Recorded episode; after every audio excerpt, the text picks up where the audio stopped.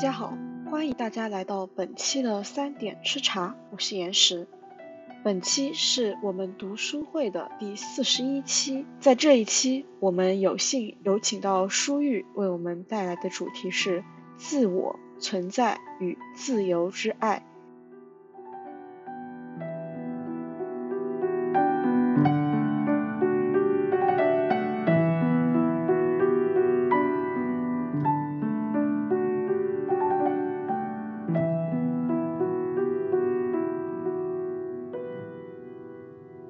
今天讲的这个书是梅洛庞蒂的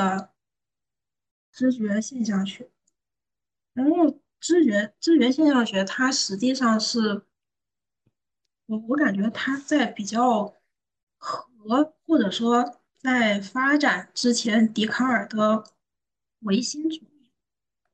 然后所所以讲的就不是那种挺唯物的，然后我感觉和。和和和中国，或者说亚洲或者中国吧，中中国主流主流社会提倡的一种那种思想的意识形态，可能就不是很一样，不太一样。感觉中国还是大部分人都说自己是唯物的比较多，虽然现在我感觉就是说自己唯物唯心，也都就是。怎么说过时了吧？太太过时了。现在就讲讲这个有点太太太极端，就不是所有人一定是唯物唯心。所以感觉知觉现象学实际上它是在在和和这两个东西。然后，所以我在这里就怎么说呢？我想我先讲个故事，虽然这个故事大家就从小就听，就为什么要把这个故事拿来跟知觉现象学？放在一起，或者说做一个引子吧，就我觉得它实际上把它抽象化出来，实际上还挺有意义的。现在就先先快速把这个故事过一下，就小蝌蚪找妈妈，就什么春天到了，小蝌蚪孵化出来，然后看见岸边的小鸡跟他们的妈妈很亲热，但是小蝌蚪没有妈妈，就说要自己去找妈妈，结果他就找虾虾公公问。问那个他们妈妈长什么样，然后夏木就把他们妈妈长的一些就是细节、外观细节告诉他们，比如说有大眼睛、白肚皮或者什么的，就都告诉他们。然后，然后小蝌蚪先先是听见说他妈妈长的是大眼睛，后来蝌蚪看到了金鱼，就发现金鱼是确实是大眼睛，但发现金鱼不是妈妈。金鱼说：“你妈长得有白肚皮。”然后小蝌蚪又去找有白肚皮的螃蟹，然后螃以为螃蟹又是妈妈，那螃蟹又说他妈只有四条腿，螃蟹腿太多了。然后蝌蚪又发现乌龟是四条腿，然后以为乌龟又是妈，结果乌龟又不说，然后又又说不是。然后后来乌龟又说那个鲶鱼，鲶鱼是蝌蚪妈妈，结果看见鲶鱼确实长得挺像，就黑溜溜的，然后又是一条。但是，但但是鲶鱼后来又差点把蝌蚪吃掉了，结果最后真正的青蛙妈妈来了，然后跟蝌蚪和妈妈终于相见相认了。然后后来发现为什么蝌蚪和妈妈长得不一样，但是它又是妈妈。但是过了一段时间，等蝌蚪长大了又变成妈妈。实际上在这里，我觉得它可以把它抽象出来，成一个更怎么说，就是更更更抽象的故事吧。就是每一个人从出生开始的时候，不知道自己不知道什么是自我，然后后来就就就要寻找自我，就是发现自我自我是什么样。结结果可能在社会中你会遇到各种各样的人，各种各样的事，然后就会说啊，我我是怎么样，因为你妈妈是怎么样，所以我怎么样，或者说在在在一个婴儿出生的时候，他确实是认识这个世界是从妈妈开始认识。然后总会就是世界就是妈妈，实际上这个妈妈，我觉得把它叫做世界比较好，或者说客客体就是主体和客体的关系。然后，然后这个这个人或者说就有点像这个小蝌蚪一样，他实际上一直在找一些非常细碎的东西，最后找着找着找着发现，哎，这个也不是我妈，那个也不是我妈，但但是总有一天等这个人或者说这个蝌蚪长大了之后，他把这些细碎的东西拼在一起之后，发现妈妈长什么样，然后也发现了自我是什么。所以我觉得这这个故事其实拿在那个知觉现象学这样讲还蛮有意思，但就这个这个也只是先前情提要一下。所以从这个故事来看的话，呃，知觉现象学大概可以被分成这样几个大概的框架，一个是自我，第二个就是与自我割裂的一个世界或者说客体，就主体和客体。但是知觉现象学它为什么是叫知觉现象学？就是因为它还加入了第三种东西，就是呃知觉。知知觉指的就是呃主体和客体之间它们存在和联系的一种方式。所以现在先从先从自我开始，或者说先先从为什么要这么分开始？为什么有主体、客体和啊这个？主体客体之间的联系，这样一种分分法，就是因为最先开始的时候，啊，笛卡尔他说的“我思故我在”，他的唯心主义实际上只分出来了自我和他者之间的关系，因为他说的“我思”是指的是只要只要主体在思考，然后世界就存在，所以说主体不思考，世界也就不存在了。然后他他这句话。相当于只区分了，呃，主体和客体之间的关系，然后整个世界，就是说包包括主体的这种所有的世界，只被分成了二元对立的主主体和客体。所以从那个时候开始，实际上就有了唯心主义。之后，实际上唯物主义也已经同时诞生。所以笛卡尔他说“物质极广言”，实际上。我我感觉唯物主义的话，是从笛卡尔“物质极广言”这句话，就是往往后推的。然后，然后这里就再接接着讲啊，为什么啊？为为什么有人人的有人的自我是什么？或者说我思到底是什么？然后首先这里讲一个这个有这个图，就是错觉加斯加斯特罗错觉。就这这个图大家都知道，就是说。呃，这两根线是一样长的，但是两头画这个箭头方向不一样，看着好像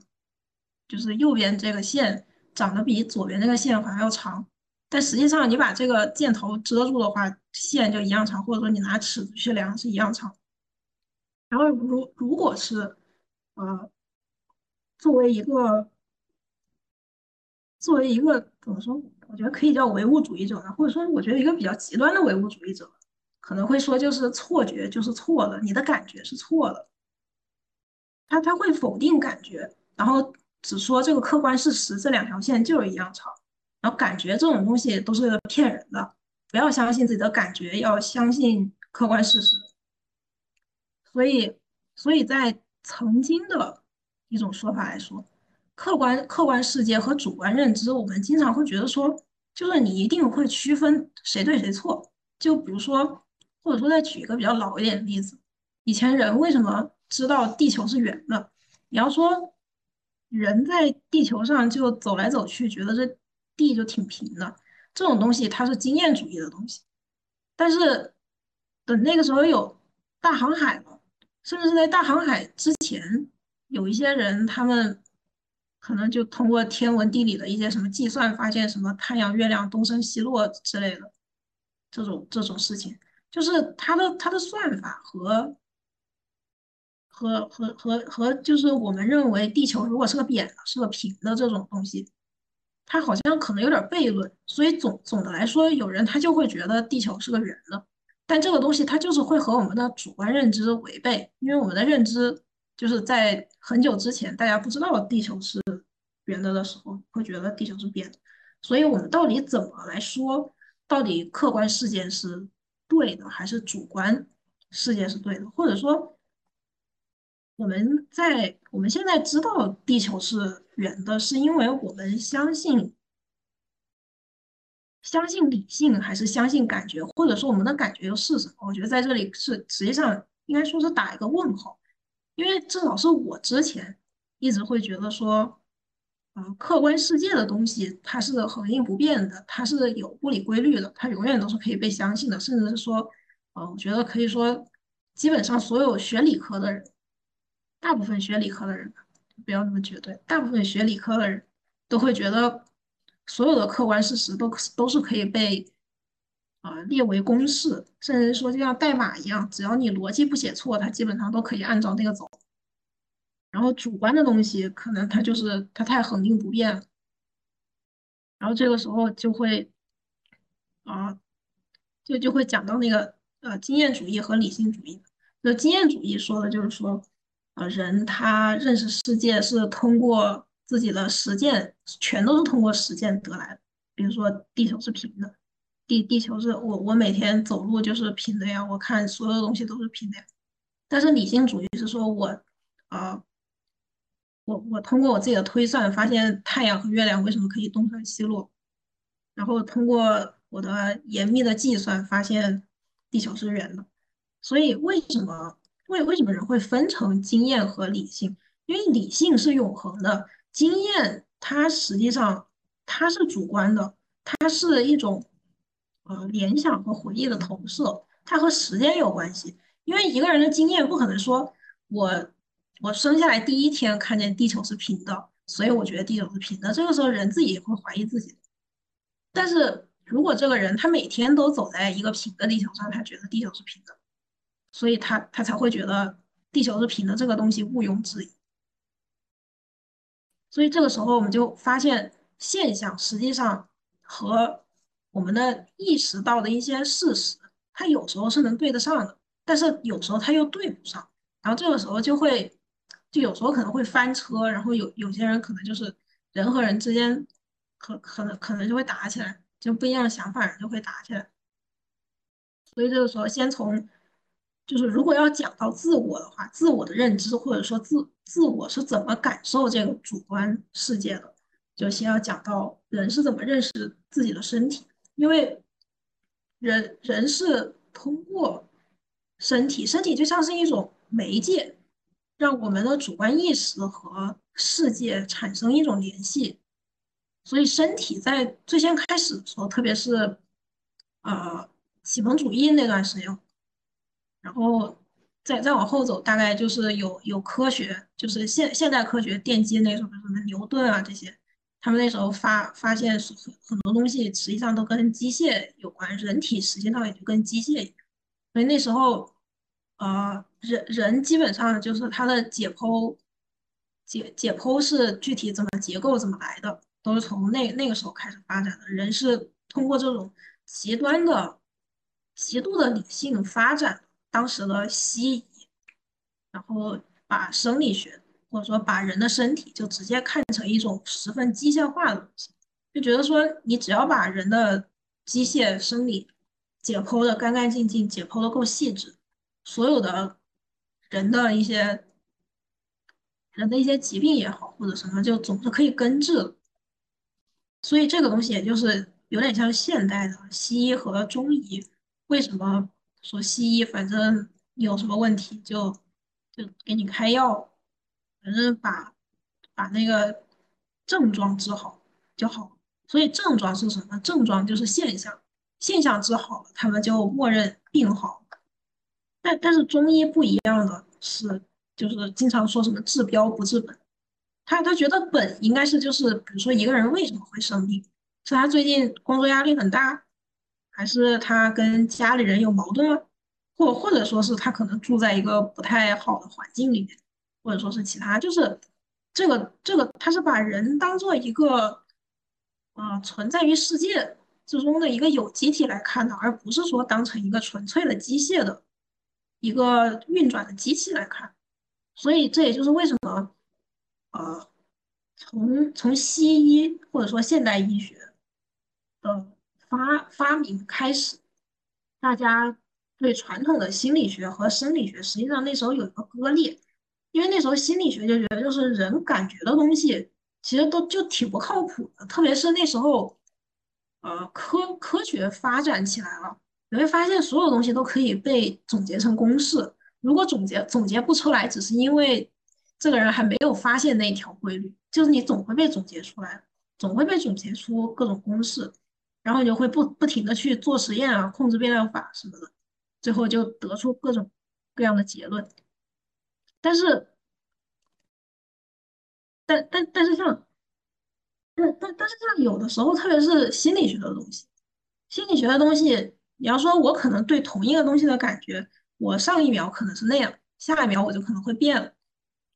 就是他的感觉就不一样。就比如说，我要喜欢一个人，我今天可能觉得这人挺好的，明天我就觉得这人怎么这么烦，天天黏着我，觉得他有病。但但是你能说这个这个是我的问题吗？就除非我疯了，可可能我也就是我没什么问题，但是心理的东西或者说主观意识的东西，它就是不像客观事实或者说现代科学一样，它是可以被量化。所以就是说。为什么说心理学和现在有很多那种精神病学，它实际上是很难被诊断，或者说很难被，就是很很难认定这个人真有什么毛病。虽然他他只能说这个人有这样的倾向，但是你不能说这个人绝对有毛病，甚至是说这个人他真有病了，又给他喂药，他就不管用。反正喂药只能说让这个人他就脑子不想事儿。看着跟个傻子一样，就坐那儿，或者说就睡觉，他他就不闹事儿了。但是药效一过，他该怎样还怎样，这事儿也没被解决。所所以就是实际上的话，心理学，就现代心理学或者说现代的精精神分析科学，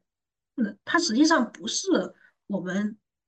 我们所说的科学，它实际上不是科学，因为它不能被量化。所以这就是心理学和。和这种或者说叫科学吧，心理学它不是它不是那种那种意义上可以被量化的科学。然后因为人的身体在当时就是十七、十八世纪被通过机械研究或者说呃科学定量研究的时候，会发现身体的人人类身体的物质性，所以会发现身体它是它是恒定不变的。实际上这个时候又有一点就是通过。理性主义来认识人的身体自身，然后，呃，就就会偏向于一种唯物主义，所以唯物主义也是，呃，从从后面开始，开开始在就大概那段时间的之后，大概十七、十八世纪左右，唯物主义开始发展。然后，那那人和这个世界，它总是产生联系的，所以，呃，身体，特别是身体本身，它在。这个世界它是占据一定空间的，就比如说这个人他，他他他个子大个子小，他是个胖子还是个瘦子，就是他他总是占他占位子，可以这么说。但是有的人他身他是无法感知到自我的身体，就是说他的肉体是在是是在这个世界中占据一定的位置。虽然这个东西我觉得确实就不是很好想象，所以在那个。呃，梅洛庞蒂他书里面他就举了几个几个病的例子，一个是心盲症，就比如说现在大家把那个眼睛闭上，然后有人或者说医生这个时候就在呃摸了用用手指戳了一下你的左手，然然后这个时候医生就问你说啊，你能不能闭着眼睛把我刚才戳你的地方你自己再戳一遍？就对于我们来说。就是，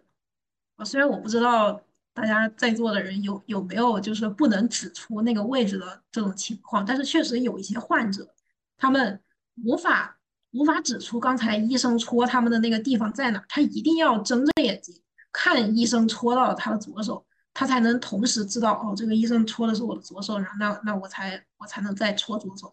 他他没有办法进行抽象的想象，所以这这个病叫心盲症。所以他的身体和他认认识的自身的身体的空间，就是纯粹的意识上的认识。实际上，他他是有一个，就是有一层脑雾在那儿，他没有办法认识到这个东西，他只能通过他的后天的学习和练习，然后加强强化他的，比如说视觉和听觉的一些东西，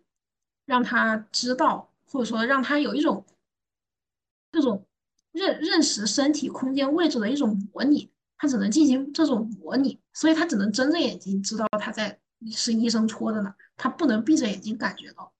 然后另一个例子就是有的有有的患者他瘫痪了，然后他的手臂虽然说他的手臂血液循环什么都还在，他这个手臂也没有坏死，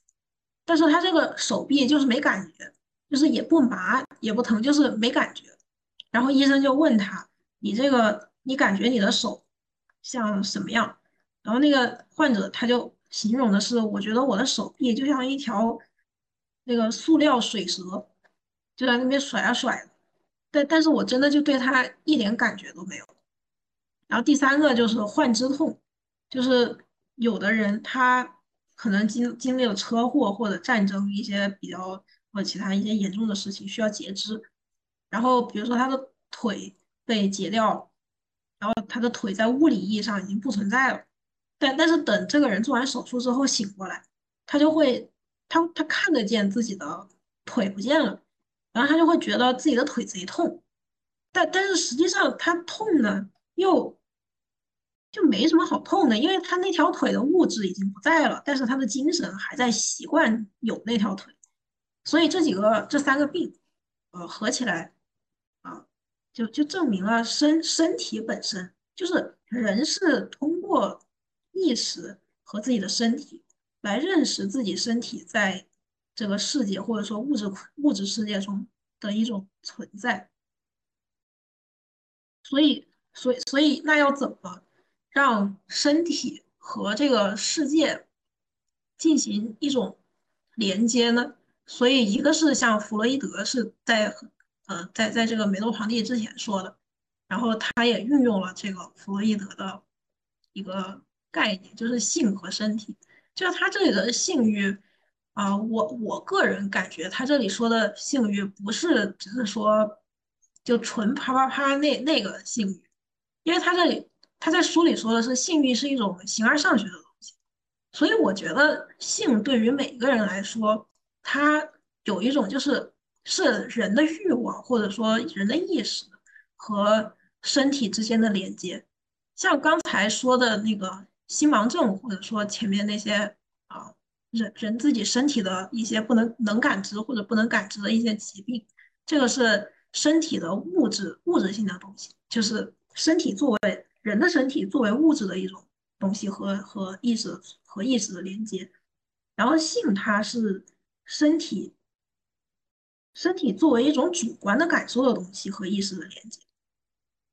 所以在这里，呃，梅洛庞蒂他运用了辩证唯物主义，就是说。他觉得，呃，首先身体它肯定是物质的，这个没得跑。但但是与此同时，因为人是有性的，人是有性欲的，所以它同时又是一种，它又又是一种带具有一点唯心的，具有一点精精神性上的东西，所以它是共存。那那那身体在这个时候，它。实际上是作为一种语言符号表达的媒介，它同时可以作为一种语言符号表达的媒介，来展示这个人他的意识，他的意识里面在思考一些什么东西，在处理一些什么东西。然后身体是一种呃表达的媒介，就比如说我现在在说话，我的脑子里面在想的东西，它实际上同时，呃，我同时可以讲中文，我也可以讲方言。我还可以，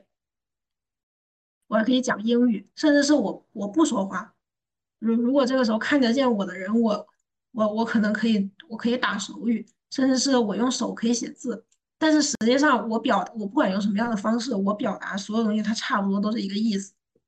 所以我的身体，我不管是出声也好，还是用手写字也好，还是我就打手语也好，我的我我的我的这个。怎么说？就是我我的意思，我的思想，它它总是统一的。然后这个时候，啊，这个时候又要提到另外一个病，就是失语症。失语症就是说，呃，有的人他他明明会说话，但是他可能受到了一些呃打击或者是比较震惊的事情，然后他突然就不会说话了。但是你让这个人写字什么，他还可以，他只是就是脑子里面可以想，但是他就不会说话。所以这个时候是，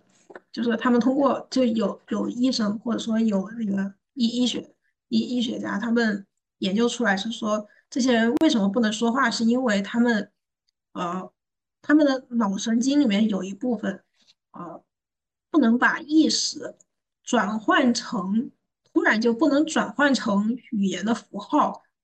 来变成，比如说我的声带和我嗓子还有嘴巴里面的一些气流的东西，这个东西它不能转化，然后这个人突然就不会说话，而且他又不是哑了。你要说他还可以嗯嗯啊啊，还可以说点别的，他又不是哑了，可能他过一段时间他他又能说话。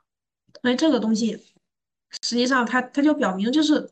身身体它只是表达人的主观意识的一种工具。然后这个时候就把，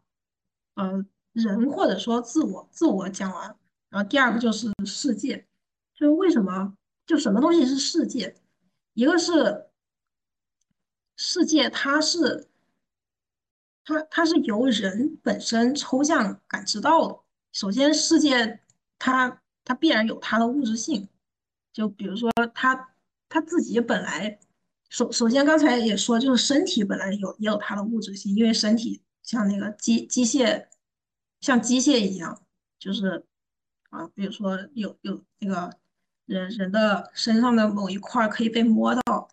然后呃也可以被截肢，也就它可以像物质一样，可以对这个人的身体做任何类似于物质一样的事情。但是世界的话，它是。人作为物质的身体和感知到的世界的一种媒介，然后感获得的一种感知。所以说，我觉得在这里讲那个孔子，他说一句话，什么“吾日三省吾身”，就是人为什么会有感知，抽象的感知，是因为人他可以反省。但这里说的反省，不是说我错了，就是我哪件事做错了什么的反省。我觉得是。人人每天都在不停的想事情，我的主主观意识在不停的想事情，但是与此同时，我的身体作为能感知这个世界的一个媒介，我又能感觉到一些非常客观的东西，就比如说我站在地上，然后这个重力或者说地面是硬的，我能感觉到我在呼吸，这种东西，就是但但是人有时候主观和客观的东西，它的。他的想法是会，或者说他他展现的一些东西是会冲突的。就比如说像最先开始讲到的那个幻觉，那那你要说哪个是对的呢？你总不能说哪个是全就一定是对的吧？所以这个时候人他就会需要有一种客观现实和主观想象的一种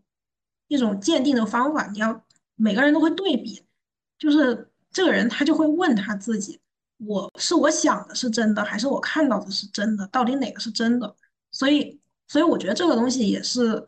就是三省吾身，他在省什么？所以就是这个人他永远都在思考啊，什么东西是真，什么东西是真理，什么东西是实在的东西。呃，然后第二个就是，呃，世界的空间与方向这一种抽象感知。然后再再再提到，还是前面说那个心盲症，就是如果一个人眼睛闭着。然后让医生戳他的左手，让他再指一下医生戳哪儿，他不知道戳哪儿，就一定要睁着眼睛看才知道戳的哪。就是人他是有一种抽象感知的，他能以自己为一个以以自己为主体，然后分上下左右。他但是上下左右这个东西，我们知道它是二维的，它是二 D 的，所以它比较主观。虽然说，呃，我们我们也学过一些。就是我们会学什么东南西北，那我们知道东南西北它是一个，啊，就是不不变的坐标轴，它是一个恒定的坐标轴，就你不管往哪边转，东南西北它永远都在那，但上下左右会变。然后第二个就是，啊，深度，就是因为人他只能最先开始只能感受上下左右，所以深度实际上它在曾经也是一种宽度，就是人。原地转九十度之后，他感受到深度是宽度。这但是也正是因为人他是可以前后左右、上下左右转的，你可以转方向，向左转，向向右转，所所以人才能感受到一个东西在一个东西前面，一个东西在一个东西后面，甚至是说，呃，比如说有人藏在那个墙后面，他他是知道什么东西在后面，他不会说这个东西是就是看不见，就是没有。或者再举一个比较具体的例子，就比如说，呃，大家会用那个会玩三 D 游戏，或者说会三 D 建模，或者说三 D 建模吧。三 D 建模大家都知道，就建一个那个正方体，就就就是你可以看它的什么顶视图啊、平视图、左视图、右视图、底视图之类的。如果你用那个，就是你只看它的某一个视图，我也不给你看别的。但我问你，这是个什么东西？你不一定会说它是一个正六面体，或者说是它是一个正方体。但是为什么你在建模的时候，你可以知道这是一个正方体呢？就是因为你的鼠标可以拿着这个正方体来转。你你知道转了之后，你看到每个特定的角度，哦，我可以看见它的其他的面，然后你它会给你一个非常非常完整的一个东西，一个概括。你不会说。呃，我我看到它的顶视图是一个正方形，但是我看到它，比如说另一个面，我可以同时看见两个面的时候，那这就不是正方形了，这还是同一个东西嘛？但它必然还是同一个东西，所以这个东西它是它是一种物体的或者说三 D 物体的运动性，就是芝诺他说，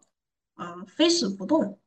就是如果一个箭在在空中飞。那它必然就是不动的。就这个，虽然它这个飞是不动讲的是一种就是呃相对运动和绝对运动的啊这样一个概念，但是也可以说就是为什么如果把把一个键当做是一个呃就是把它自身当做是一个绝对的坐标系的话，它是不动的，是因为它的物质性本来就是不动的，就跟那个你你在手里在转，在建模软件里你在转一个正方体一样。虽然它在动，就它它在三百六十度随便转，但是你知道它的物质物质性是恒定的，是恒长的，所以这个时候正方体的物质性它是一种主观的空间，你自己是通过主观的感受知道了这个正方体，你不管往哪个角度转，你不管它的形状变成什么样，它的二 D 形状，它的投影变成什么样，它它永远都是这一个东西，甚至说更复杂的更复杂的物体也都是这样。就比如说，你看见同一个人，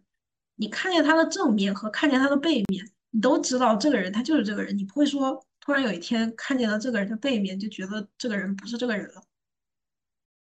然后第三点就是，呃，物体和自然界的关系，或者说物体和和客观世界吧，因为因为人在在这里为什么要说物体和客观世界，是因为。呃，梅洛庞蒂他是把，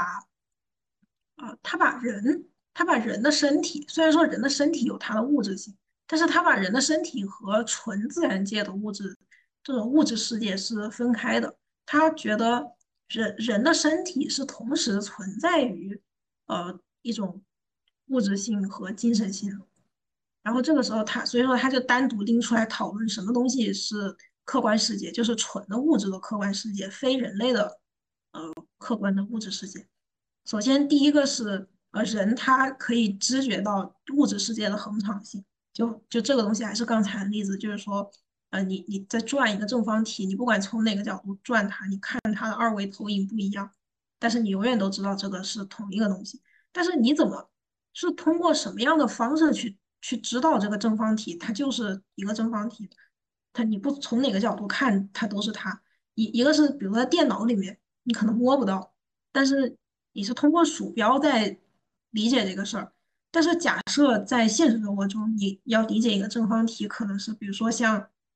呃画素描那个正方体石膏，你在手里面把玩，你可以触觉，你可以摸到这个东西，它在手里，它在你的手里是一个实在的一个东西。甚至说，你也同时可以用视觉来感觉到说，啊，这个东西它就是一个。它就是同一个正方体，我不管从哪个角度看它，它就是个正方体。而且也是因为你可以看到这个正方体，它和它它的边界，它和其他非正方体的空间之间的边界。就比如说，呃，一个正方体放在那，你可以通过各种角度看到它的，呃，它有几个边？三四，它有十二十二条十二条棱，你可以看到它十二条棱，你可以看到它的八个面，哎，还是六个面？哦，对，你可以看到它的六个面。就这些这些东西是作为一个正方体，它和呃非正方体的部分的一个世界的格局，也是人是如何辨别物和物之间的一个，就自然界之间物和物的关系。就比如说你把呃正方体 A 和球体 B 放在一起，这个人他肯定不会说这两个东西是一个东西，他会觉得这是两个东西。啊，所以最后一个就是，呃，如如果客观世界中，那那它必然就不会产生主观的幻觉，它的它的所有的东西都是恒常的。即使是说我在我把这个正方体藏起来，藏在一个箱子里，你也知道，就是会通过自己逻辑推断说这个这个东西它就是藏起来了，它没有说突然消失，或者说它它不会不存在。即使是说这有有一个人把这个正方体拿走，就带走了，你这辈子再也见不到它了。但是你的记忆或者时间性会告诉你，我曾经见过一个正方体，然后它被被别人拿走。所以讲到这里的话，实际上，呃，我觉得梅洛庞蒂他是他他把之前那个笛卡尔讲的我思我思和我在分得更清楚，或者说我思和他讲清楚了我思和我在之间是通过人的身体这样一种。啊，比较复杂的东西连接起来的，但是这个时候也存在一个问题，就是我思，我思和我在，他他只考虑了每一个人本身自我的存在，他并没有考虑其他人的存在。也就是说，在笛卡尔的世界里，他的唯心唯心主义只只有只有自己的世界，但是别人。就是说，每个人世界里的别人，你总不能说别人不是人吧？你在世界里面遇到别人的人，他不是物。但是笛卡尔他就他就没有讲清楚这个事儿，所以梅洛庞蒂在这里他就构建了一个就是他人和他者的世界，因为他觉得每一个每一个人的世界里面，他者都是有一些可能性的，因为他人看到的他不一定是他人看到我看到的我不一定是我。然后我看见的他人也不一定是他人，所以我和他人就是他确实是共同存在，但是他这种存在和我和这个世界的和这个世界中的物质的客体又是不一样的。所以在这个时候，我是我是把这种自由和他者的共存，我我自己总结的是叫自由之爱啊。虽虽然这这个东西不是。呃，不是那个啊，梅洛庞蒂讲，我我觉得这，但但是梅洛庞蒂讲的大概，我我觉得可以啊，自由之爱算算是算算是一部分吧，或者说我觉得是人和其他人，或者说和这个世界产生的一种深层次的联系。就首先还是再回到那个，就是笛卡尔的我思，就我思，首先他。他贬低了他者的知觉，就是他把他者物化，他觉得其他人都是都是我思里面的我在，其他人都是物性的，但是实际上其他人也是有他们自己的思想的，所以所以他他甚至是否定了其他人的感觉，他觉得其他人的感觉是虚假的，只有我自己的感觉是虚假的，我我不能感受到其他人的感觉，我无法和他人共情。他人的感觉，就比如说，就就比如说，我对面有个人，他可能感觉到很热，我我只我只能看到他很热，比如说他脱掉了一件衣服，我我只能看到了他很热，但是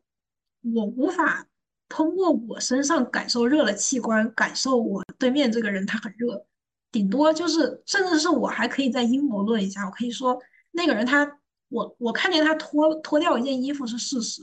但是他脱掉衣服，他不一定是热，他可能就是觉得外面那件衣服他不喜欢穿，他不想穿，他可能有别的理由。所，所以，所以这个东西就是不好说。所以这个时候，我思他它只是一种我，它只是一种每一个人的个人思想，它不能构成一种语言，它也不能构成一种和其他人或者说和这个世界上物质的连接和他人的精神的连接。然后第二个就是，啊，我思它是具有时间性的，或者说，呃，每一个人的精神性都是有时间性的，也就有点像前面说每一个人那就那种经验主义，它本来也是依赖于时间性的，因为经验就是靠的时间的累积。一个人他在不断的经历同一件事情或者类似的事情，他他就知道说，就就一朝被蛇咬，十年怕井绳，实际上就是这这种关系。一一个人他总是在总结一些。总结一些逻辑，但是在客观客观事事实呃客观事物中，他是没有时间的。就比如说我我我前面放着一个正方体，它永远都是个正方体，不可能说过了一个小时，这个正方体它就不是正方体了，它还是正方体。所以时间性它是有感情的。它是它时间性的东西才是人或者说我思和和这个世界的关系，它才让人类存在。所以时间时间性它才让人的意识和经验存在。然后这个时候我思才存在，所以我才存在。那那么那那么什么东西是自由之爱呢？我我我个人觉得，就自由之爱，它实际上说的是人和还是像刚才说，就是。我我自己的个人，我作为一个主体，在我的主观世界里，以及在这个客观世界里，我通过一种感知，我感知到其他人，我感知到这个物质世界，然后我我通过我的行为去创造一去创造一些世界的价值，或者说我去感受其他人的感性世界，在或者说我怎么去感受其他人的世界呢？就像是我看见对面那个人，他把衣服脱了，他可能很热。然后我我我怎么知道他很热呢？我不能说仅仅只是通过这样一个事情的判断，我可以看，比如说，呃，今天的温度大概啊三三十六七度在室外，然后这个人他还穿个羽绒服，然后旁边所有的人也都穿着短袖，就他一个人穿着羽绒服。然后我我是通过感知世这个世界上其他的所有的事情，再配合上这个人他把他外面一件衣服脱掉了。然后我来感受到，哦，这个人原来很热，所以这个这个感知，它是一种共情，它不是同情，它是共情，它是一个人，他作为一种主观的人的存在和其他人的主体之间的一种关系，然然后他就会变成一种对对他人的爱，就这里的爱就是不不一定说的是爱情的爱，它可以是随便什么爱，就是人。所以我觉得这个爱可以指的是人和世界的关系吧。所以这种这种爱，实际上就是你多关心别这个世界一点，然后你就会获得一种自由。但这种自由它是有条件的自由，因为你你和其他人产生了联系。嗯，这个对大大部分就讲完了。然后所以这个时候再再讲回那个小蝌蚪找妈妈。就刚才说，小蝌蚪他最先开始是不认识自己是什么的，因为他觉得这个世界就是他自己，他觉得他的妈妈应该跟他长得一毛一样。但是后来，所以说蝌蚪实际上代表是每个人的自我。然后他在路上遇到了一些什么鲸鱼啊、螃蟹、乌龟，确实有这这些动物有一部分和他妈长得真的是一样的，但是这些这些动物。它只是存在于小蝌蚪或者说自我的想象和意识中的东西，它并不是这个客观世界，它并不完全是这个客观世界。所以蝌蚪它就是在找妈妈的途中一直在进行自我检验，就是一直在三省吾身：什么是妈妈？什么是我？什么是其他的动物？最后，当他终于找到真正的青蛙妈妈的时候，实际上他是发现了一种真实的对真实的爱。就是他知道了，原来妈和我长得不一样。妈有四条腿，皮是绿的，长大眼睛，白肚子。但是我就是一个黑不溜秋的一个，呃，就就长得怎么说，长长得就跟个鱼一样，一一种一种动物，跟妈长得不一样。所以他发他最后会通过这一番操作，他发现妈妈或者说这个世界和我是不同的，我不等于这个世界，我跟这个世界是两两回事儿。但是实际上，我和虽然和这个世界是两回事儿，我又和这个世界有一定的关系。那我和世界的关系是什么？就是因为有一种自由之爱，或者说在这里，在这个故事里面，狭义的讲，就是呃母亲的爱和孩子的爱。所以说，为什么要爱上他者，是一种呃爱上一种真实的客观世界和想象的主观世界的一种结合。就是一个人他总是在对比。想象和和客观世界之间的，就是到底谁是真的？当然，这个判断它是就是基于每个人自身来来来定义的。所以这个东西它是一种知觉，是一种就是人的感觉是一种知觉。然后人感觉到这个世界客观存在的一些东西是现象，所以这就是为什么是知觉现象学。所以知觉现象知觉现象学就等于客观世界加上主观世界。然后梅洛庞蒂把这个。这个知觉现象学定义的这个世界就叫做意义世界。我我差不多就讲了。然后最后的话，我我觉得如果讨论问题，当当然也可以聊别的。就是说，呃，今天今天正好看见群里面大家都在说那个 AI 的事儿。然后资源现象学本来也就是在讲人的意识是什么，就是人是什么意识，世界是什么。所以我感觉这个话题还挺像，就是。或或者说可以看看怎么看待 AI 意识和人类意识之间的关系也好，或者其他相关的也都可以聊一聊。